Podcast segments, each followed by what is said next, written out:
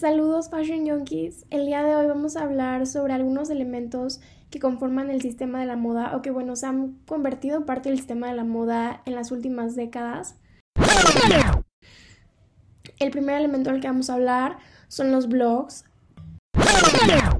Los blogs surgieron en el internet en la década de los 90 a partir de la web 2, pero los blogs de estilo de vida surgieron hasta 2005 y de ahí hasta 2006 surgieron los primeros blogs eh, especializados en moda, que fue como The Sartorialist, El Diablo Viste de Sara y Susie Bubble.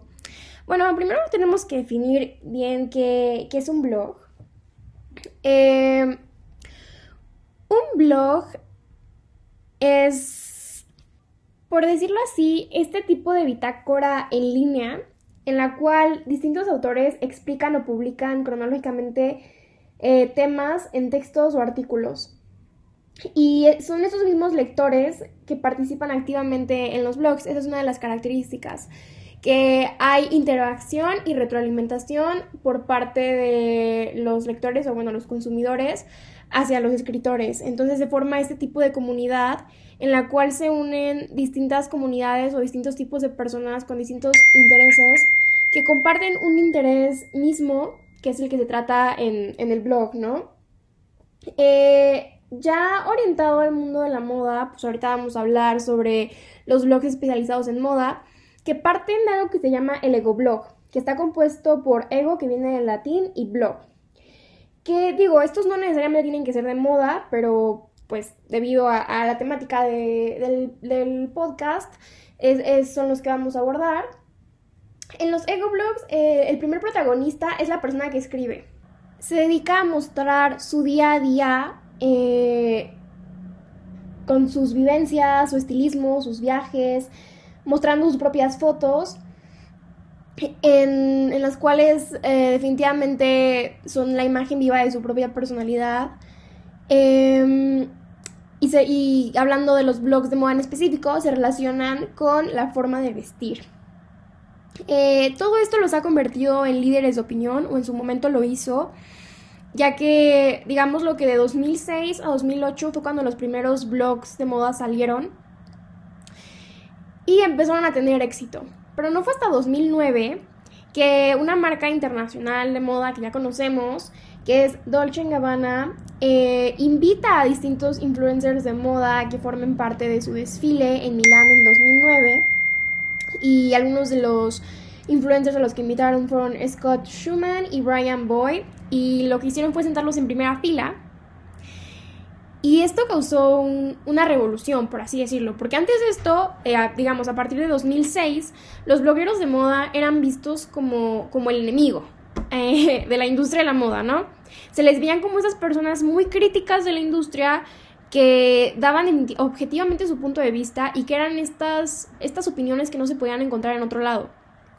Eh, pero es a partir de 2009 que esta marca invita a estos blogueros de moda que después de este desfile jamás volvió a haber otro desfile sin blogueros de moda. Fue una revolución. Dolce Gabbana puso, puso el ejemplo sobre usar a los blogueros de moda a su favor. Antes el bloguero de moda se, convertía en esto debido, debido a, su genuina pasión hacia el estilo. Y su, y, su fin era proyectar esta pasión, no ganar dinero como lo es ahora, ¿no?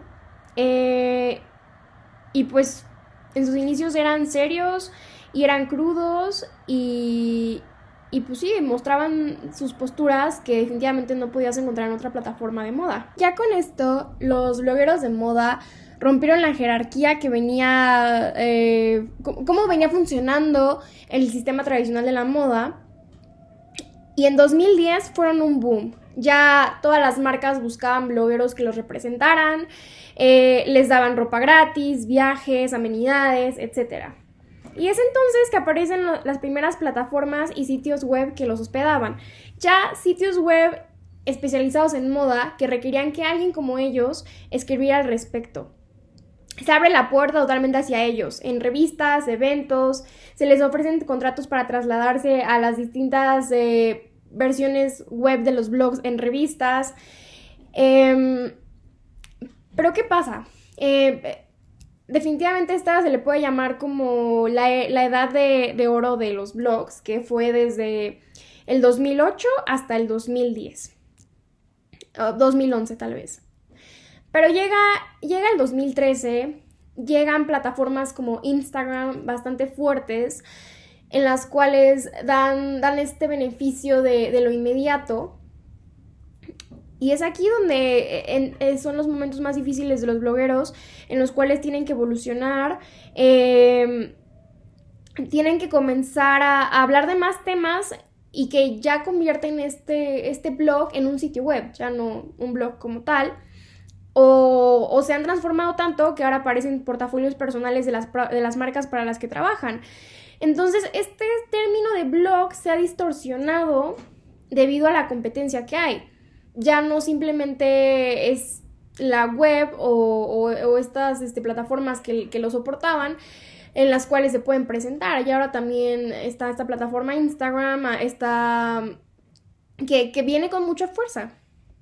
Y bueno, si bien ya dije que Instagram es una plataforma, es más acertado llamarla una red social. Y bueno, Rápidamente, ¿qué son las redes sociales? Son un grupo de aplicaciones que se encuentran en Internet que permiten la creación e intercambio de contenido generado por el mismo usuario. Y en la actualidad, la neta es que se han convertido en un medio para vender y publicar. Y pues bueno, como la moda social por naturaleza, no podía faltar la moda en las redes sociales. Y pues el Internet es el medio perfecto para llevar a cabo la socialización y para la difusión de, moda. Em, las redes sociales se han incluido tanto en el sistema de la moda que ahora vemos las mismas campañas publicitarias en Facebook, Twitter, Instagram, Pinterest. Y claro que esta evolución digital ha mejorado la difusión de las marcas y las ha beneficiado eh, enormemente. Pero ahora, eh, ¿qué es lo que hace que, la gente siga a distintas eh, figuras de opinión pública? Están estos términos que son influencer, it girl, eh, que, son términos bastante comunes ahora en la era digital, ¿no? El término it girl proviene del inglés y que es totalmente aplicable para una chica que posee la cualidad it, que hace referencia a la atracción absoluta. Es el término que se usa en la actualidad para idolatrar a alguien. Y pues este it puede ser cualquier cualidad de la mente, eh, puede ser también una atracción física y se, centra, y se centra principalmente en la personalidad. Y más enfocado al mundo de la moda, se centra en la forma de vestir. También se puede decir que es como la fase previa a ser un celebrity. Entendiendo por celebrity a esta persona que es ampliamente conocida y que genera el interés masivo. Y de esta forma ejerce una influencia muy importante sobre la opinión general. Y bueno, eh, en sí, esta It Girl sería como un icono. Es una chica de la calle y eso es lo que la hace tan atractiva. Y pues principalmente el público es joven, porque somos cuando, es cuando somos más jóvenes, que es adolescentes, cuando nos empezamos a preocupar por el cómo nos vemos y empezamos a buscar modelos a seguir de estilo propio, ¿no?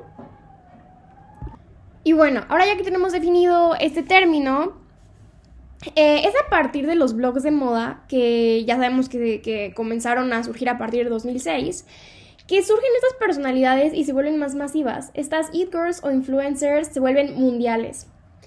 Y las marcas de moda se dan cuenta del alcance que tienen.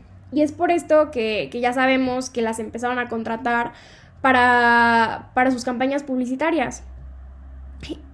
Y entonces, este, ayudan a convertir el mundo de la moda, que hasta entonces había sido un mundo en el cual solamente cabían los diseñadores y las modelos perfectas, en un mundo más abierto. Se le agrega ese toque de realidad con las chicas imperfectas, que bien podría ser tu vecina, bien podría ser tu amiga, este modelo que este modelo de persona que tenía una propuesta sobre vestimenta que, que le apasiona la moda, que le apasiona y que tiene algo de qué hablar al respecto. Em, y después, con la llegada de Instagram, em, que ahora en la actualidad es una de las aplicaciones favoritas de la industria de la moda, los blogueros se, comenzaron a enfocar en el contenido del día a día. Ahora los consumidores también, como, como los blogueros empezaron a, a desarrollarse en estas plataformas, los consumidores empezaron a preferir ver el contenido en estas plataformas, que realmente lo hace más rápido. Este, es más fácil seguir, seguirle el paso a, alguien a quien tú admiras cuando simplemente abres, la aplicación y te aparece en tu feed fotos, em, los videos, que tenerte que meter a el blog en específico y leer ahí. Es más fácil tener una compilación de contenido. Entonces, entonces aquí donde todas estas Eat Girls se mudan a las, a las redes sociales. Y aquí lo que ya habíamos tenido con las Eat Girls, que había pasado de lo irreal a lo real, otra vez pasa de lo real a lo aspiracional. Y es por este mismo cambio de el blog como tal a las redes sociales que la misma revista Vogue dice que el término blog es obsoleto. Y, y pues realmente sí lo es, aunque los Instagramers nacieron de, de, los blogs y toda, toda la esencia viene de ahí, han evolucionado. Ahora la gente no tiene como opción principal frecuentar algún tipo de blog. Ahora, la opción principal es Instagram. Y probablemente, si te interesa suficiente el tema, vas a buscar el blog de la persona. Que sí hay muchos blogs todavía y sí lo siguen haciendo, pero no es la herramienta principal para llegar al público ni para comunicarse con este. Es una herramienta secundaria en la actualidad. Y pues que ahora trata de abarcar muchísimos más temas para captar más atención del público. Entonces, pues algo que realmente ha tenido que evolucionar y yo creo que seguirá evolucionando como el mundo de la moda lo ha hecho. Em, y actualmente el papel del bloguero en la industria de la moda en México es bastante importante, ya que eh, el nicho más importante, que es el nicho joven, es el cual sí frecuenta mucho las redes sociales, sí tiene Instagram en su mayoría, y se la pasa siguiendo estas marcas que admira.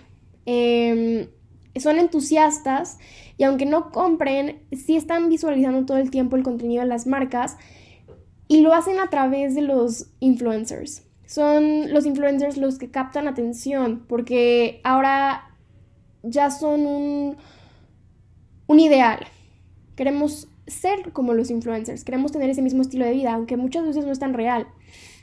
Entonces yo creo que es una de las mejores estrategias de mercadotecnia que se han adoptado, aunque muchas veces, como se dice, se cree que ya no son reales porque están siendo pagados por marcas para promover los productos. Nosotros decidimos a quién creerle y a quién no. Y pues sí, me parece que ha cambiado bastante de cómo iniciaron por la mera pasión hacia la moda ahora simplemente verlo como un negocio pero es una gran herramienta para, para las grandes marcas de moda, hasta para las pequeñas marcas de moda o cualquier empresa que venda cualquier cosa, considerar tomar a un bloguero, bueno, no, no un bloguero, a un influencer como una herramienta para la venta, como alguien que promueva los productos y que dé ese ejemplo. Y bueno, eso sería todo por el día de hoy. Muchas gracias por sintonizarme y nos vemos la próxima semana. Gracias.